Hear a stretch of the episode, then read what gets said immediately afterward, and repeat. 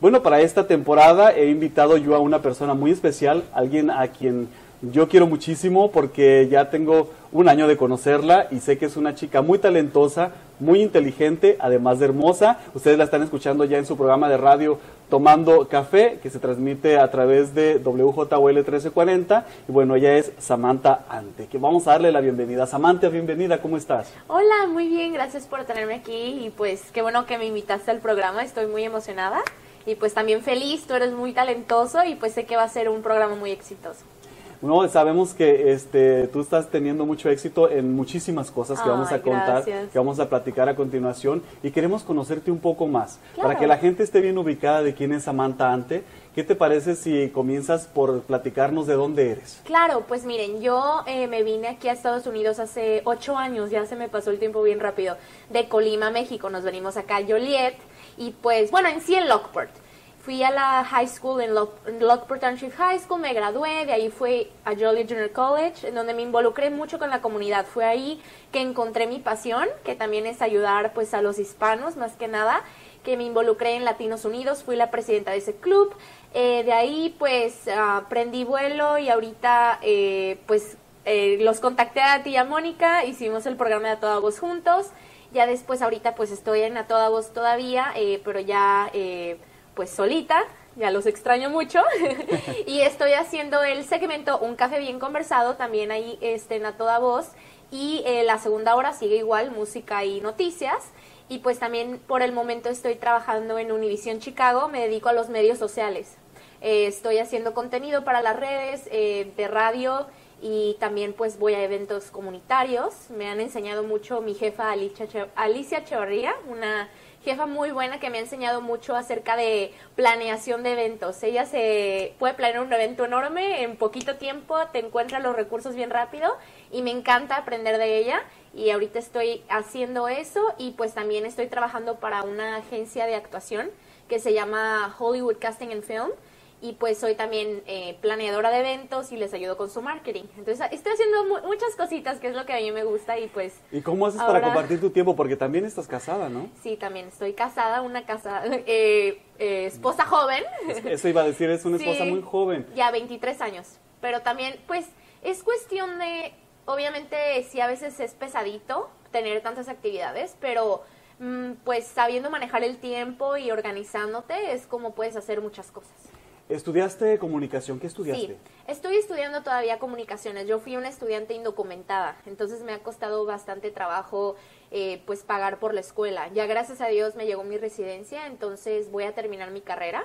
Estoy viendo a dónde transferirme, todavía estoy viendo entre la Universidad de Lewis, San Francisco, Columbia o el Northeastern, Illinois University, que yo creo que me voy a ir a Northeastern porque es mucho más económico ahí lo que me sale en Luis, que son como casi 40 mil dólares al año, en Northeastern es como 5 mil dólares al año. Entonces, ah, pues ahí está un dato, ¿eh? Para que lo tomen un dato, tómenlo de verdad. Y este, pues yo digo que no importa qué escuela vayas, con que tú des lo mejor de ti, ya sea una escuela carísima, una escuela no tan cara, es cosa de uno. Este.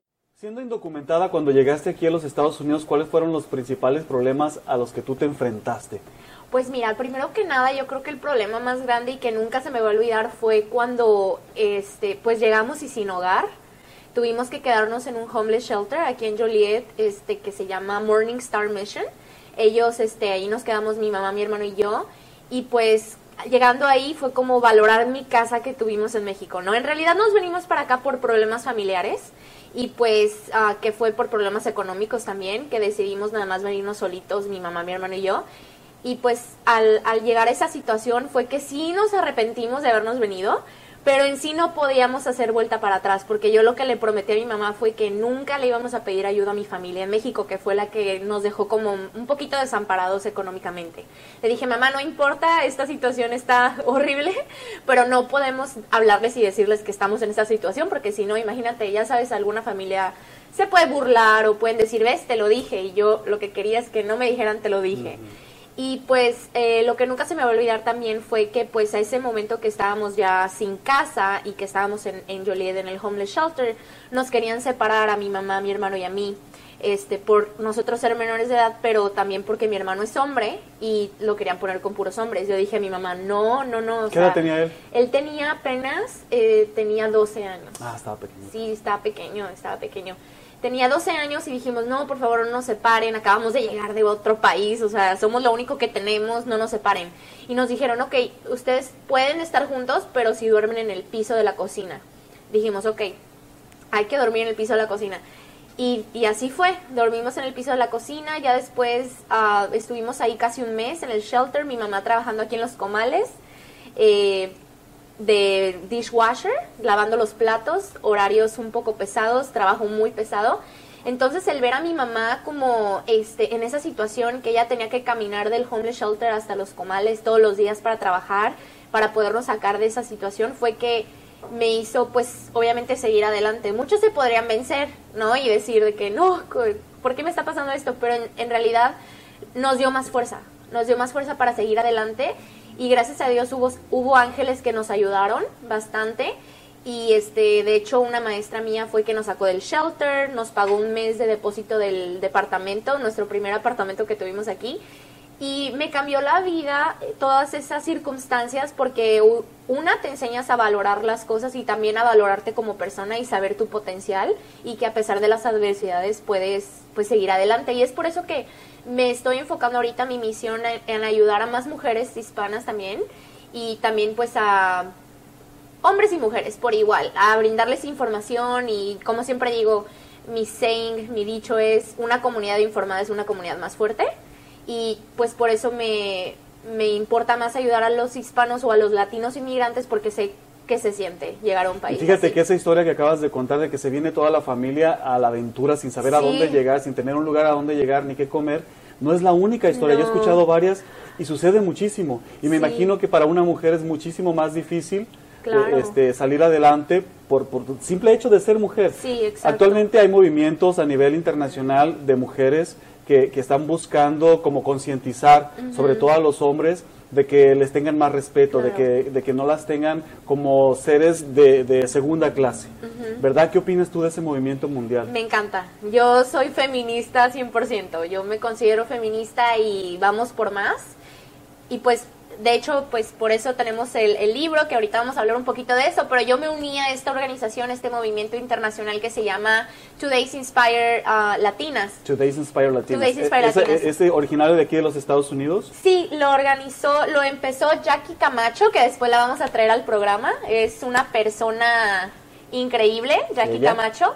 Este ya es su, me parece, eh, van a sacar siete libros. Este es- es el volumen, um, este es uno de los primeros volúmenes. Um, y hay muchos más, hay siete. Eh, ella empezó el movimiento de Today's Inspire Latina, pero después ella vio, pues... eh, ¿Qué es lo que hacen ahí?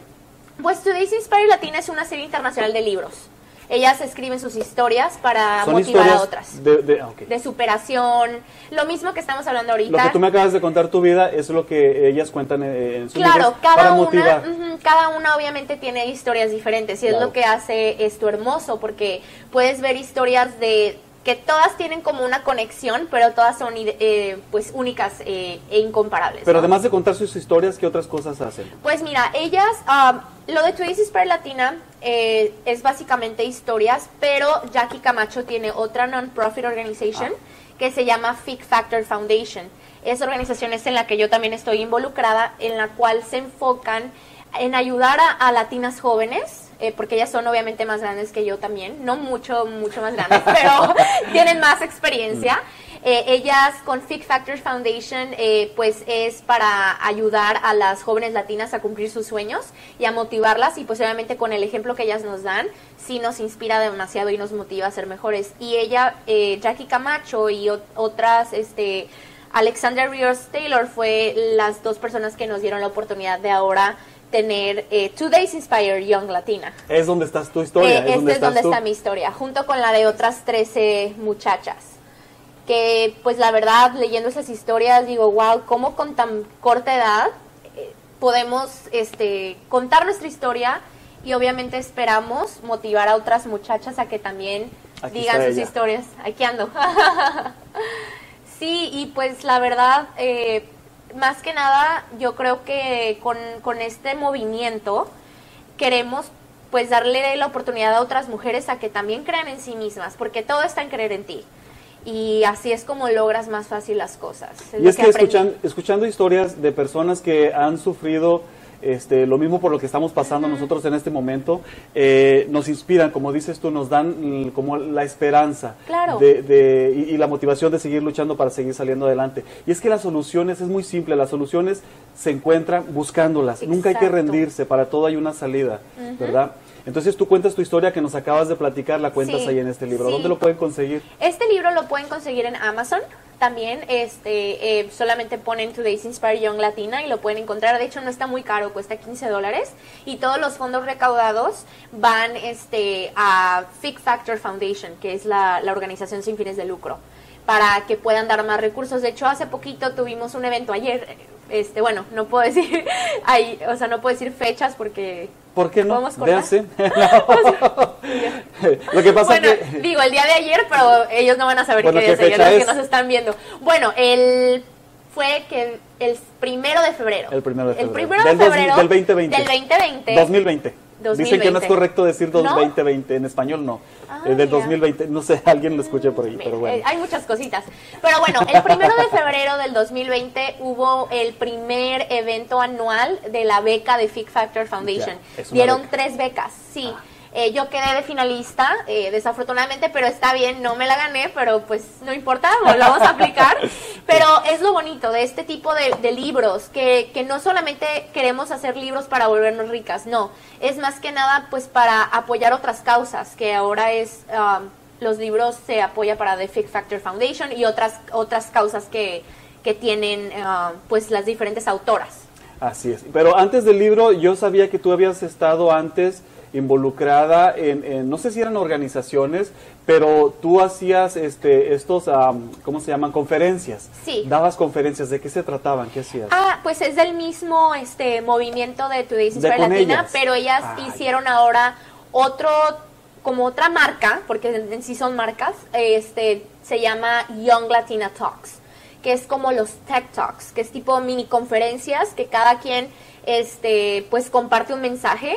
Eh, y pues ellas hicieron el Young Latina Talks, que es solamente para jóvenes latinas de, me parece que de 14 a 25 años, si no estoy equivocada. Eh, y pues es, es una mini conferencia en 6, de 6 a 7 minutos dar un mensaje. Y el mío fue de mi historia. Y pues el mensaje que yo di es que tú no estás forzado a quedarte en un lugar donde tú no creas que puedes alcanzar tu máximo potencial porque a veces uno está de que, ay no, pero en este trabajo llevo ya seis años, tengo que quedarme aquí, ya he metido mucho tiempo o estoy ya en tu zona de confort, ¿no? Pero no ves que, que vayas avanzando en tu vida, entonces no solamente porque te llevas bien con tus amigos del trabajo o algo así, te tienes que quedar en ese trabajo si tú no te sientes que estás avanzando, ¿no? Cada quien tiene sus propios, sus propios, este, formas de, de alcanzar su potencial y para mí la forma que yo pude alcanzar mi máximo potencial es irme de México, la verdad. Es lo que yo sentí que en México yo ya por porque no tenía el apoyo familiar y aparte tenía pues muchos problemas emocionales, yo no me veía haciendo Fue un paso difícil. Fue un paso difícil. Un, paso riesgoso y valió la pena. Valió la pena. Ahorita ya este puedo decir que todo eso valió la pena, sí han, han sido ocho años que la verdad se me han pasado volando pero pues yo digo que porque me involucro en muchas cosas, el tiempo se me va volando y la verdad estoy muy afortunada de haber encontrado plataformas como la de Young Latina Talks para poder dar mi mensaje, que eso me llevó pues a la oportunidad de ya tener mi historia en un libro que fue como para mí el, el cierre, ¿no? ¿Y cómo lo han recibido las mujeres? ¿Cómo, ¿Cuál ha sido la respuesta cuando están ahí en estas conferencias? Hermoso, se acercan a ti. Sí, sí, eh, se acercan a, a pues las diferentes autoras porque cada una de las autoras tenemos historias diferentes. Eh, por ejemplo, no sé, María Clara Ospina, ella quiere ser actriz. Y eh, ha habido bastante, este, como... ella quiere que todas las mujeres latinas que quieran ser actrices que de verdad se animen, porque no vemos la representación en ese campo.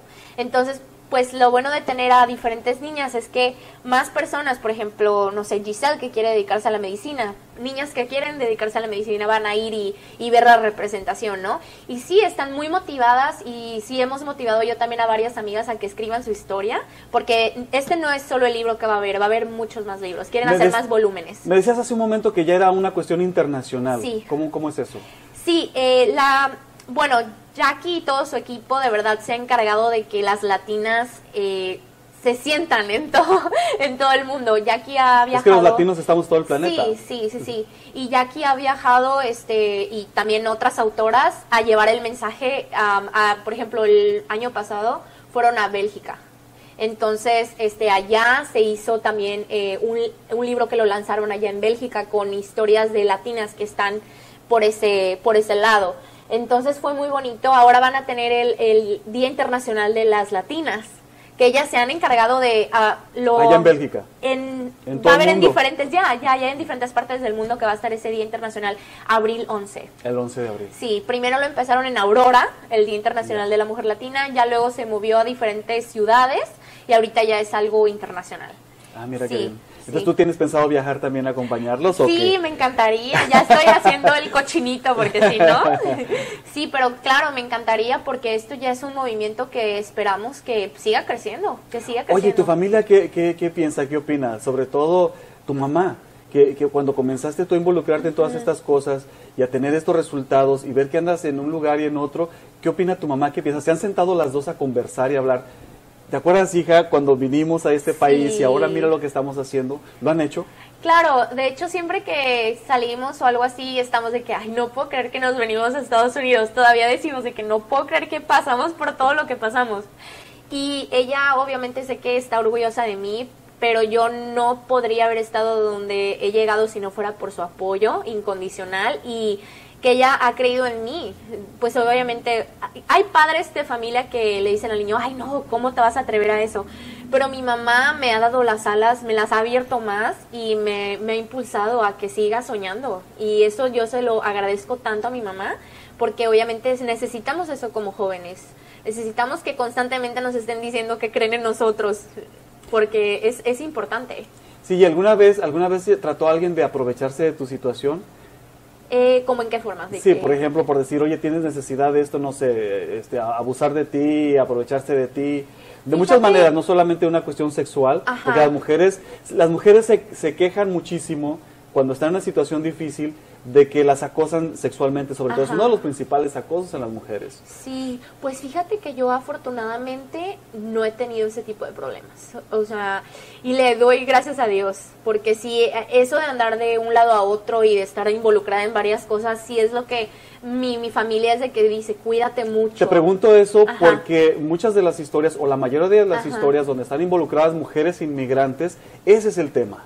Cuando vienen cruzando la frontera, cuando Claro. llegan a los Estados Unidos, cuando están en México, ese es el tema principal. Pues fíjate No que ahorita que ahorita que tú lo dices, claro, sí, sí nos tocó a mí y a mi mamá, porque antes de que nosotros termináramos en un homeless shelter, estuvimos en la casa de, de un- una persona que nos brindó morada, pero nosotros no sabíamos que esa persona iba a ser alcohólica, ese hombre iba a ser un hombre alcohólico. Entonces, sí, al momento de llegar, que mi mamá obviamente no tenía los fondos suficientes para, para pagar una renta, eh, le dábamos poquito dinero, pero ya después que empezamos a ver que eh, él empezó a, con problemas de alcoholismo, ya después empezó como a insinuarle a mi mamá. Sí, ahí que lo dices, sí, este, sí pasamos por eso y fue por eso que esa noche que fue que nos sacó de su casa fue que terminamos en el homeless shelter. Sí, pero sí pasa bastante, pasa Sí. bastante y más cuando te ven a sola como mujer, sí, Porque ese movimiento que eh, el, el Me Too se llama, Ajá. es justamente ese es el tema central, ¿no? En toda y nivel el acoso, mundial. uf. El acoso. Y me, me duele porque no entiendo cómo un hombre no puede entender un no como respuesta. Algunos Den- hombres. Dentro, dentro de lo que ustedes este, eh, enseñan o, o- o- o platican o comentan en sus conferencias o en sus libros, hay mensajes, eh, ustedes tienen los mensajes dir- dirigidos hacia las mujeres, de motivación y todo, pero ¿no tienen ustedes dentro de esos mensajes dirigidos hacia los hombres? O sea, de, de, de, cómo deben de, tratar a una mujer, cómo deben de... No, pues sé, no, no lo, decimos, no lo decimos directamente mm. porque obviamente hay gente que se pueda, hay gente que se puede ofender si directamente le dices, esta es la forma que tienes que ser. Igual y con las historias de, varias mujeres. No creo que sería una buena, una, un buen sería tema. una buena opción, sí. Eh, ustedes las mujeres con sus historias enviar el mensaje, a, no, a las mujeres, sino a los hombres. A los hombres. Pues sí, he visto varios, este, varias historias, he leído de mujeres que han sufrido violencia doméstica. Y ellas ahí cuentan su historia. Y pues lo que necesitamos es que los hombres también se interesen de leer las historias de las mujeres para que de esa forma puedan porque como que no lo toman en serio. No o sea los hombres ven el movimiento que traen las mujeres se ríen se y se ríen. Ya ves la canción una canción que traen cómo se están haciendo memes cómo se están burlando entonces eso es algo muy serio. E, es, algo muy serio. yo me imagino que debe de encontrarse o de buscar una manera de hacer que los hombres tomen muy en serio lo que ustedes están pidiendo, que sean respetadas. Es que ya sería yo creo que cuestión del hombre, porque ya sabes, somos dos... hombres organizados. Sí, hombres organizados, o que los hombres le den el mensaje a los hombres. Yo creo que así es como un hombre se lo tomaría un poco más en serio, porque es muy cruel el machismo, es muy cruel y es difícil convencer a un machista de que las mujeres valen, ¿sabes? Es muy, es el yo creo uno de los mensajes más difíciles que puedes transmitir porque no van a cambiar de opinión tan fácilmente.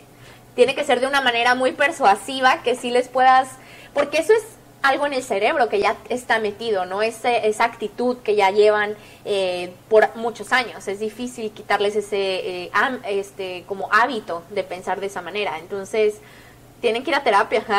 Y es algo que no solamente, cuando pensamos en machismo, pensamos mucho en México, pero es a nivel mundial. mundial. Ahora con las redes sociales y, con el YouTube y todo, algunos este, youtubers que sigo, y hay una rusa que vive en México que hace sus, este, no recuerdo su nombre, pero hace sus, sus videos en Rusia y allá está mucho más marcado el machismo. ¿En serio? Es, eh, ¿Quién lo iba a pensar en un, en un país donde supuestamente son más avanzados, más desarrollados? El machismo es mucho más fuerte que lo que están... Y ellas lo aceptan. Esa es otra cuestión. Wow. Que las mujeres que están siendo víctimas lo del acoso, del abuso, lo aceptan. Dice, pues es que soy mujer, así es. No, la, la otra vez vi, la otra vez vi en Facebook, ya ves que hay muchas noticias que se esparcen en Facebook pues vi en Facebook que una señora, una muchacha, de hecho, estaba en corte con el novio que la intentó balacear. Y ahí en la corte lo perdonó y terminó yéndose con él otra vez. O sea, ahí como volvemos a lo mismo, ya es algo en tu cerebro, ya es algo que tú pues ya eres no te, no te pueden cambiar tan fácil como con, palabras ni pensamientos. Y es muy difícil de quitarles esa manera de pensar cuando ya son adultos. Entonces por eso a mí me parece este muy bueno que sean young latinas, jovencitas, o sea, desde que están empezando ya su educación, su, su, su experiencia, su paso por este mundo, que sea ya desde, desde el principio de, su, de sus vidas que entiendan esto, no ya cuando sea demasiado tarde. No, exacto. Ahorita, este, es que cada niña que está en este libro me inspira demasiado y todas compartimos lo mismo que nuestros papás pues vinieron a este país sin nada, absolutamente nada y, y trabajan tan duro para proveer por nosotros y yo creo que eh, es por eso que somos tan conscientes y que no nos damos por vencidas, porque obviamente tenemos a gente que está viéndonos como nuestra familia y que obviamente queremos luchar por ellos, queremos darle el futuro mejor. Yo por lo que trabajo todos los días es porque digo, sabes que cuando ya esté en la posición de poder mantener a mi mamá, yo lo voy a hacer. Entonces, eso es, lo, ese es el, común denominador de, todas de todas ellas. El común denominador. Es, es, la misma historia de emigraron este, solas y a luchar. No todas emigraron, pero sus padres o abuelos. Todas somos hijas de inmigrantes o nietas de inmigrantes, pero compartimos eso, que, que nuestros padres trabajan muy duro y lo vemos día a día. Así es. Bueno, pues algún mensaje que quieras enviar, no sé cuánto tiempo nos, nos, queda de programa, pero algún mensaje final que quieras tú darle a la gente. No, pues que como personas latinas tenemos que apoyarnos los unos a los otros, tenemos que eh, pues creer y pues ¿cómo te explico? Como estar unidos, más que nada. Vemos muchas cosas ahorita que están pasando y lo, lo peor que tenemos que podemos hacer es pisotearnos.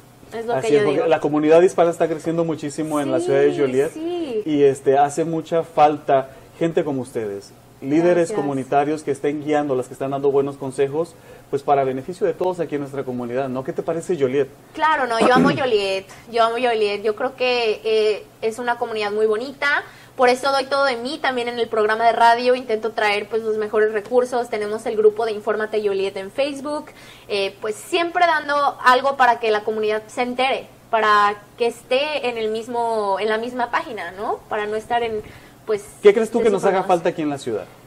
Am, Tenemos servicios, tenemos restaurantes, tenemos, tenemos muchas cosas, pero hay algo que haga falta para los jóvenes sobre todo. Ay, pues centros creativos, la Centros verdad. recreativos. Ya, centros recreativos. Yo sé que tenemos la, li- la biblioteca y tenemos una muy buena no biblioteca, biblioteca. Y eso es cosa. de- necesitamos, lo que necesitamos es cooperación de la gente. Lo que necesitamos es que la gente Sí. coopere, que se involucre, porque no solo, no siempre podemos ser los mismos involucrados. Es, lo tenía, se tenía que decir y se dijo. Así es, porque mira, muchas veces, a mí me ha pasado mucho cuando estábamos en el programa de radio o cuando este, hago algún, posteo alguna información en, en- en Facebook, por ejemplo. Sí, que es La gente no lee. No lee. La gente no lo lee, está toda la información ahí y muchas veces me mandan, preguntan, ¿qué es lo que dice? Quieren que yo les diga a la gente lo que ahí dice, teniéndolo ahí enfrente para leerlo. y- Lo que quiero decir es que la gente no busca la información, no, no, no le gusta este, educarse. Sí, te digo algo también en el programa batallo mucho porque traigo contenido informativo, pero veo que los engagements, o sea, el ¿cómo se dirá en español? Engagements. Eh, como la- los... eh, um, la respuesta del público. La respuesta del Eso, público al, eso. al contenido informativo Sí. no es alto, No. pero cuando pongo memes ah, se va.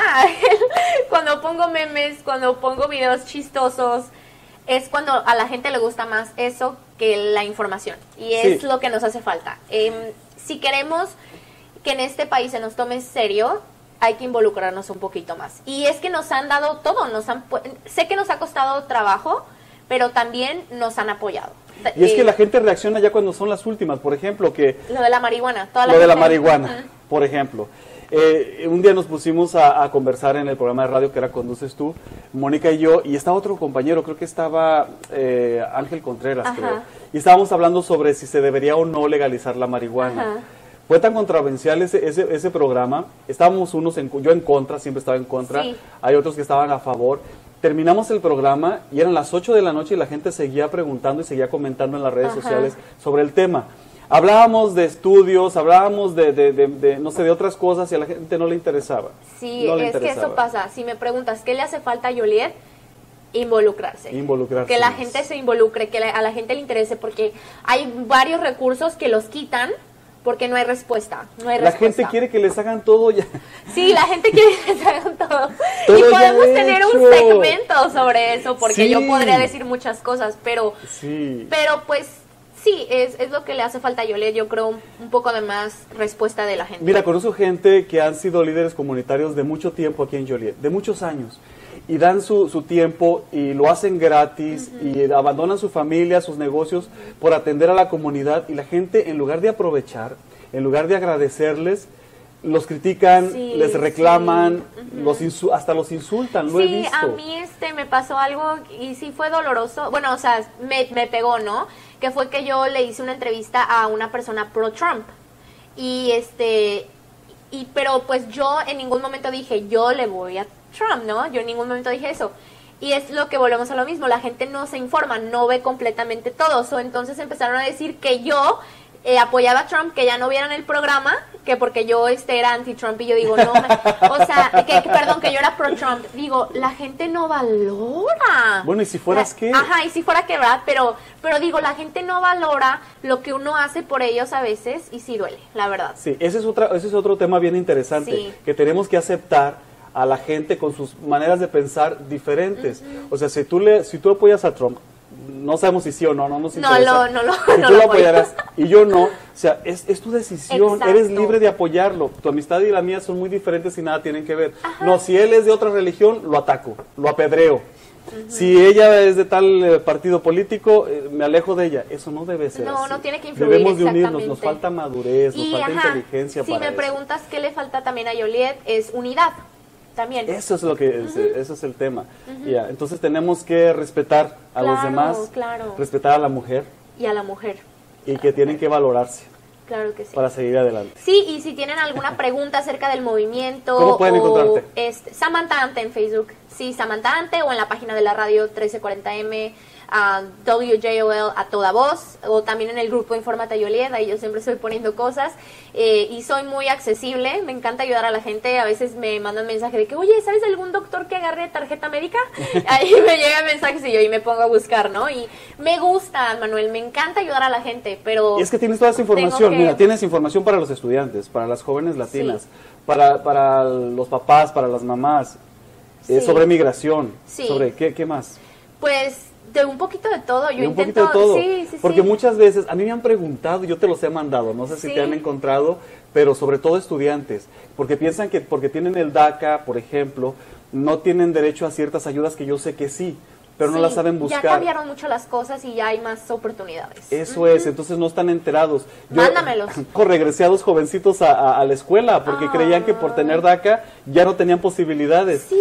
Les di una lavada de cerebro y los mandé, creo que fue contigo, no sé dónde, Sí. y entonces ya no están ahí, están estudiando. Qué bueno, Pero está muy qué bien. bueno. Entonces esa falta de información, Sí, claro, y ahí me pueden encontrar Samantha Ante, cualquier cosa que yo les pueda ayudar y si no tengo la respuesta, créanme que yo busco la respuesta hasta que los pueda ayudar.